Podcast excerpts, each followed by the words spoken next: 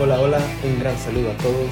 Mi nombre es Luis Chávez y les doy la bienvenida a un episodio más de Tres y Fuera Chargers, donde los Chargers no terminan y nosotros tampoco.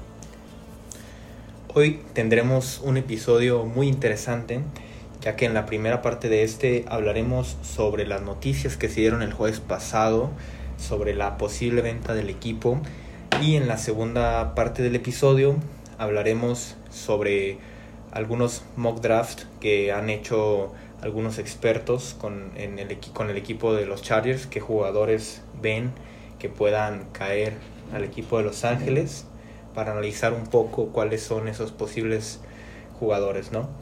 Y pues bueno, comenzaremos entonces con esta noticia que ya comentábamos que se dio el jueves pasado. Esta noticia en la que nos informan que Dia Spanos, la hermana de, de Dean Spanos, eh, presentó una petición eh, oficial para forzar al, al, grupo mayoritario, dueño del equipo, a vender. Y esto, bueno, porque el equipo, según comenta ella, ha perdido muchísimo dinero. Esta petición la hizo en, en un documento de más de, de 100 páginas para que nos demos una idea de cómo esa seriedad ¿no? de, del asunto. Y ella, ella comenta pues que justamente esto, el equipo ha perdido mucho dinero, que no está contento con, con no está contenta, perdón, cómo se ha desarrollado en los últimos años las finanzas del equipo. Y vamos a, retomar un poco la historia para, para, entender más o menos esto, algunos que no, no sepan bien. Pero bueno, Alex Spanos es el, el fue el dueño de, de, los Chargers, el padre de, de, estos personajes que estábamos comentando. Él se, se, hizo pues el mayor dueño del equipo en el año de 1984, ya hace bastante tiempo, y dejó a sus cuatro hijos el, equipo. En estos momentos cada uno de los hijos eh, tiene el dueño del 15%. Eh, después cada uno 15%, entonces ahí suma un 60%. Eh, un fondo familiar tiene otro 36% y el 4% restante pues, es de otros accionistas, ¿no? Mucho menores. Entonces cada hijo pues tiene una parte igual. Eh, al que la mayoría de nosotros, o la mayoría pues conoce es a, a, Dean Spanos, ¿no? Que es el que maneja al equipo, el que como que se hace cargo de todo, de todas las operaciones del equipo. Y él pues también salió, salió a, pues a dar su opinión ¿no? sobre esto que, que, que comentó Día. Y él obviamente pues dice que no quiere vender al equipo, que es el legado de la familia, que no es posible que se vaya a vender, que en todo caso podrían comprarle a, a su hermana pues esa, esa parte ¿no? que, que ella tiene.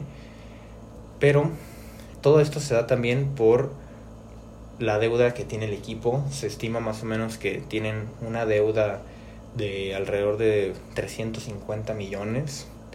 Tal vez para nosotros pues suene mucho dinero, pero bueno, la franquicia también vale más de 2.5 billones de dólares. Entonces es, es, algo que pues ya en perspectiva se puede, se puede ver que pues no es tanta cantidad pero el equipo está en ese momento pues en una en este problema, ¿no? Porque mm, todo a raíz, ¿no? Desde que desde que el equipo se mudó a Los Ángeles, mucha gente no quedó del todo contenta, no han tenido la mejor respuesta desde, desde que se fueron de San Diego tampoco con la gente de Los Ángeles, no ha habido la mejor respuesta, se espera pues ya que sobre todo también con esto que, que, pasó de la pandemia, se ha perdido mucho dinero. Entonces, tal vez ya cuando todo regrese un poco ¿no? a la normalidad, que mmm, esa solvencia económica se presente y que, que, tal vez el equipo respire un poco en, en, esa parte, porque pues bueno, muchos tal vez podrán decir que que, que, que bueno que vayan a vender al equipo, que no quieren a, a los hermanos hispanos ahí, tal vez a otros pues si les haya gustado cómo se ha llevado la gestión del equipo y, y a algunos otros también pues les dará igual. La verdad es que para muchos no será tan importante, pero pues es una noticia que, que al equipo pues sí puede afectar bastante. También se nos viene a la mente, ¿no? Cuando, cuando escuchamos que un equipo está en venta, ¿quién podría ser el primero en comprarlo? Pues Jeff Bezos, ¿no? Sabemos que él ha estado tras una franquicia de la NFL, que es el Washington Football Team, ha querido comprarla. Parece que esa puerta se le va a cerrar, ¿no? Con, con este mm, movimiento que hizo Dan Snyder hace algunas semanas. Y podría ser, ¿no? Jeff Bezos el, el que compre el equipo tal vez todo esto simplemente sea una noticia que muy pronto se vaya a calmar las aguas y que todo se resuelva. Veremos, ¿no? ¿Qué, qué es lo que pase? Porque también mucha gente, al momento de que saliera esta noticia, pues luego, pensó en que el equipo pudiera regresar a San Diego, que era una posibilidad. Sabemos que pues es muy difícil, sobre todo el estadio nuevo que se acaba de hacer, el SoFi Stadium ahí en, en Los Ángeles es, son, son movimientos complicados y el equipo tendrá que, sobre todo, ¿no? El, el, equipo, los jugadores tendrán que tratar de hacer todo esto a un lado. Y esto fue pues la noticia que se dio el jueves pasado. Veremos cómo se desarrolla, cómo se desarrolla en el futuro, ver qué es lo que pasa, cómo, cómo se resuelve esto. Y vamos entonces a pasar a lo, a lo siguiente en el episodio. Vamos a analizar unos cuantos mock drafts. No vamos a analizar todas las siete rondas, lo que, las siete rondas que tiene un draft de la NFL normalmente. Vamos simplemente a observar las primeras dos o tres rondas de cada uno de estos expertos que tomamos, ¿no?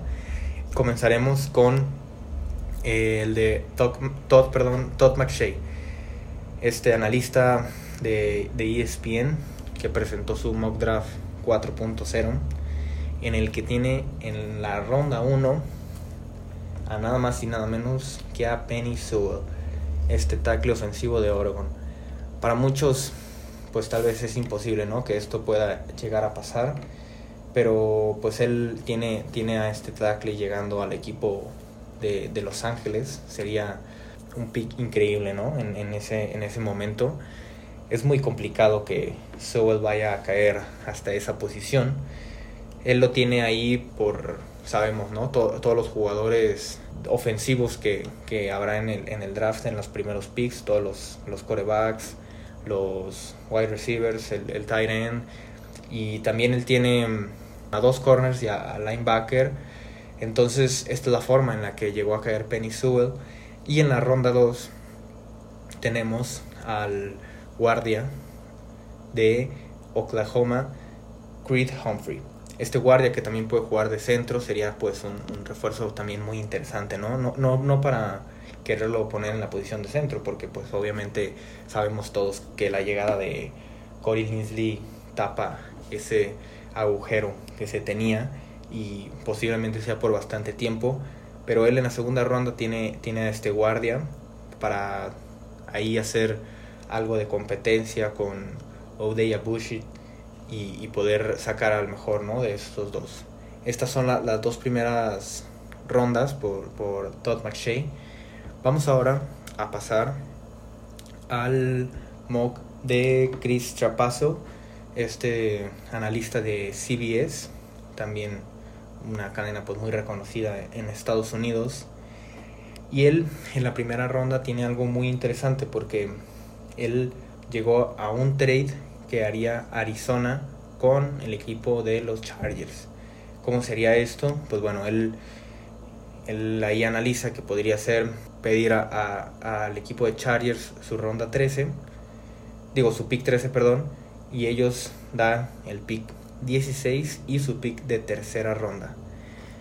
Esto sería muy interesante y todo dependería de, quién está ¿no? ahí en ese momento. Sabemos que por la historia es muy difícil que, Tom Telesco vaya a hacer algún trade para bajar posiciones y, y, sumar más picks, pero sería una opción interesante porque haciendo este movimiento, aún, aún así, eh, Chris Trapasso tiene al equipo de Chargers seleccionando en el pick 16, que era el de Arizona, a Christian Dariso, otro tackle ofensivo, este de, Virginia Tech, que es también un gran prospecto.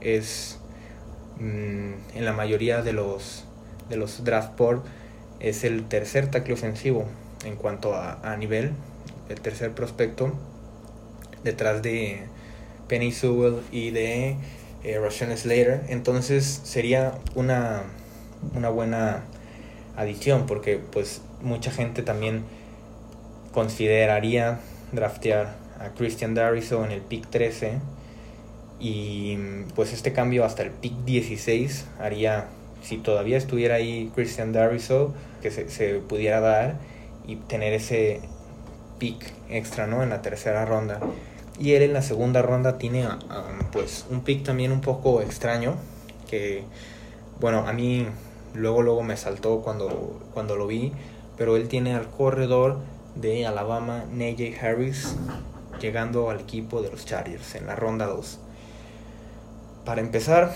yo veo un poco difícil que Harris vaya a caer tanto en el, en el draft sabemos que normalmente los corredores no se van en primera ronda pero pero hay equipos que tienen esa posibilidad de dos picks, como lo son Miami o los Jets, y además esa necesidad de corredor. Yo veo pues muy difícil que, Harris vaya a caer hasta, hasta ese mm, pick de segunda ronda que tienen los Chargers. Con la salida de Kellen Balash, tal vez se necesite algún otro corredor, pero más que nada para hacer profundidad. Yo no creo que sea muy mm, muy inteligente traer a un corredor con, la, con tu pick número 2 porque creo que con Austin Eckler y, y, lo que se logró ver de Justin Jackson la temporada pasada estamos bien cubiertos. Joshua Kelly también tendrá que desarrollarse un poco más y, cambiar pues esos más bien resolver esos errores que tuvo.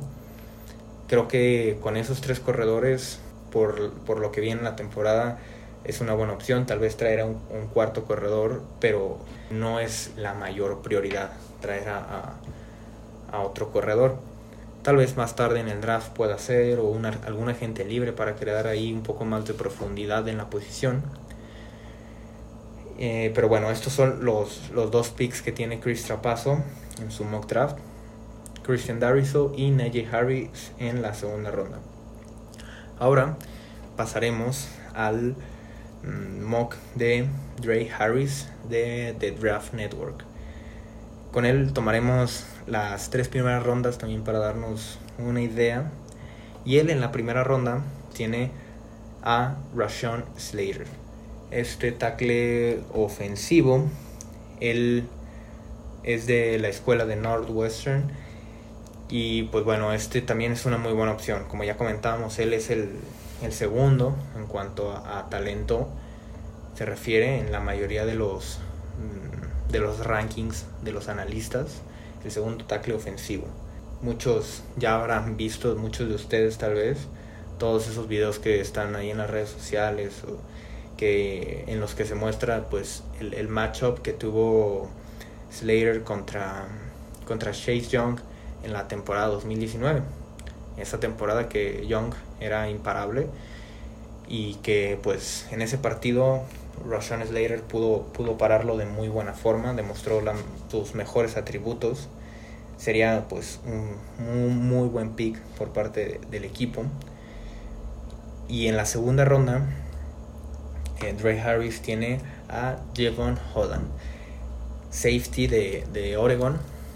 También sabemos que es una de las cuantas necesidades que tiene que tiene el equipo no tenemos pues muchos safeties en, en, en el roster. Contamos solamente con tres. Y, y Jevon Holland de la segunda ronda parecería también una buena opción. Con la posición de safety pues sabemos que muchas veces podríamos encontrar un poco más de talento más tarde en el draft. Tal vez en hasta el tercer día del draft se podría encontrar un, buen safety, un, talento que se tenga que desarrollar, pero que en el futuro pueda rendir bastante. Y en la tercera ronda tiene a Tyson Campbell, este jugador de, de la Universidad de Georgia, un cornerback. Y pues él ahí está poniendo, eh, cubriendo ¿no? las necesidades del equipo en tackle ofensivo, safety y corner, porque en estos momentos, pues como ya lo hemos estado diciendo, la posición de corner no tiene tanta profundidad. Sabemos que está Michael Davis y que también está Chris Harris Jr., pero faltan, faltan jugadores que muy seguramente van a llegar por, por esta vía del draft. Recordemos muy, importante que el equipo de Los Ángeles tiene dos picks en, la tercera ronda, entonces esto tal vez te dé, les dé esa flexibilidad para ahí tomar tal vez a un safety. Puede, puede ser bastante una buena opción en, caso, en dado caso de que te encuentres a un corner un poco mejor valuado en, la segunda, en la segunda ronda. Y esto nos lleva al último de los mock drafts. Vamos a pasar a el mock draft del analista Daniel Popper de The Athletic. Él tiene en la primera ronda también a Rashawn Slater, que pues ya hablamos de él un poco. En la segunda ronda tiene a Asante Samuel Jr., este cornerback de Florida State, que mm, es también un gran prospecto en esta posición. No es de los, de los top, porque sabemos está Patrick Sartain, también está JC Horn, perdón, y um, Caleb Ferdy, que tal vez vaya a caer un poco más, ¿no? Con, con ese problema que tuvo con su lesión. Pero Asante Samuel Jr. podría parecer una bastante buena opción y sería cubrir pues esa posición de corner de nuevo, vamos a eso, traer un jugador más para que pueda ayudar al equipo sería pues muy importante. Y en la tercera ronda encontramos que él eh, puso en el equipo de los Chargers a Tommy Tremble, un siren de la escuela de Notre Dame. Tal vez sea un poco raro porque mm, el equipo acaba de contratar a Jared Cook, tiene, a um, Stephen Anderson que la acaba de renovar y pues obviamente ahí también está Donald, Donald Farham Jr. Pero Tommy Tremble sería una opción bastante interesante. Eh, este Zaire que, que puede ayudar tal vez mucho con, con eso que Jared Cook no tiene, que es ayudar ¿no? a cubrir en las jugadas de pase, en las jugadas terrestres. Sería una bastante buena adición al equipo y esto también nos habla de esa flexibilidad en la que, de la que hablábamos sobre esos dos picks de tercera ronda que se tienen, ¿no? Muchos piensan que no será lo mejor ir por un arma ofensiva, pero también hay que darle el mayor talento posible a, Justin Herbert. Y pues bueno, esos fueron los cuatro mocks de, estos analistas que pudimos observar en cada uno de ellos en la primera ronda se elige a un tackle ofensivo. Hablaremos en, siguientes episodios si esta es en realidad la mayor necesidad del equipo. Hablaremos también de los prospectos, ya hablamos de los tres, que son las opciones para, para el equipo. Con Sewell, muy poca probabilidad, y Slater junto con Dariso, que son un poco más reales. De mi parte es todo, todo por hoy. Les agradezco mucho haber estado aquí. Recuerden compartir el episodio con todos aquellos fans de los Chargers que, ustedes conozcan. Les agradezco por haber estado aquí. Recuerden seguirnos en nuestras redes sociales. A mí me encuentran en Twitter en Luis Chávez 08. No olviden seguir al canal de Tres y Fuera YouTube, porque ahí también se estará pues sacando mucho contenido ya de cara al draft. Porque los Chargers no terminan y nosotros tampoco. Tres y Fuera.